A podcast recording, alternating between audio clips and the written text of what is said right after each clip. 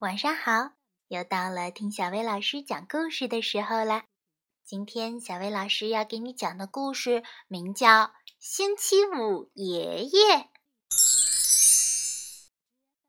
有一位记性很差的老人，他记不起自己的名字，记不起自己放东西的位置，就是丢了什么东西，他自己也不知道。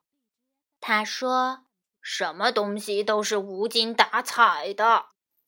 经济护士说：“我们不能叫您无精打采先生，因为今天是星期五。我想我可以叫您星期五爷爷。”星期五爷爷说：“我仍然感觉无精打采的。”米莉说：“我们要让您兴高采烈起来，星期五爷爷。”茉莉建议说。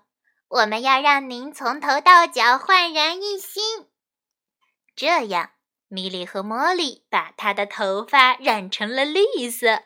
经济护士说：“真是太迷人了。”但是，星期五爷爷看起来仍然是无精打采的。他们给他穿上了一件带圆点的黄色衬衣。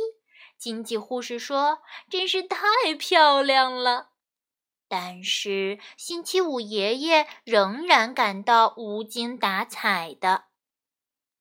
他们在羊毛衫上缝上了光亮的蓝扣子。经济护士说：“太好了。”但是星期五爷爷看起来仍然是无精打采的。他们在他的旧裤子的膝盖上缝了两个补丁。经济护士说：“太棒了。”但是星期五爷爷仍然感到无精打采的。他们给他穿上了暖暖和和的黄袜子。经济护士说：“真可爱呀！”但是星期五爷爷看起来仍然是无精打采的。他们把他的黑皮鞋擦得闪闪发亮。经济护士说：“完美无缺。”但是星期五爷爷仍然感觉无精打采的。最后，他们在他的脖子上围了一条红色的围巾，在他的纽扣眼里插上了一支红玫瑰。经济护士说：“太英俊了。”但是星期五爷爷看起来仍然是无精打采的。哦，星期五爷爷，您还想要什么？笑容，我想看一个笑容。星期五爷爷伤心的回答。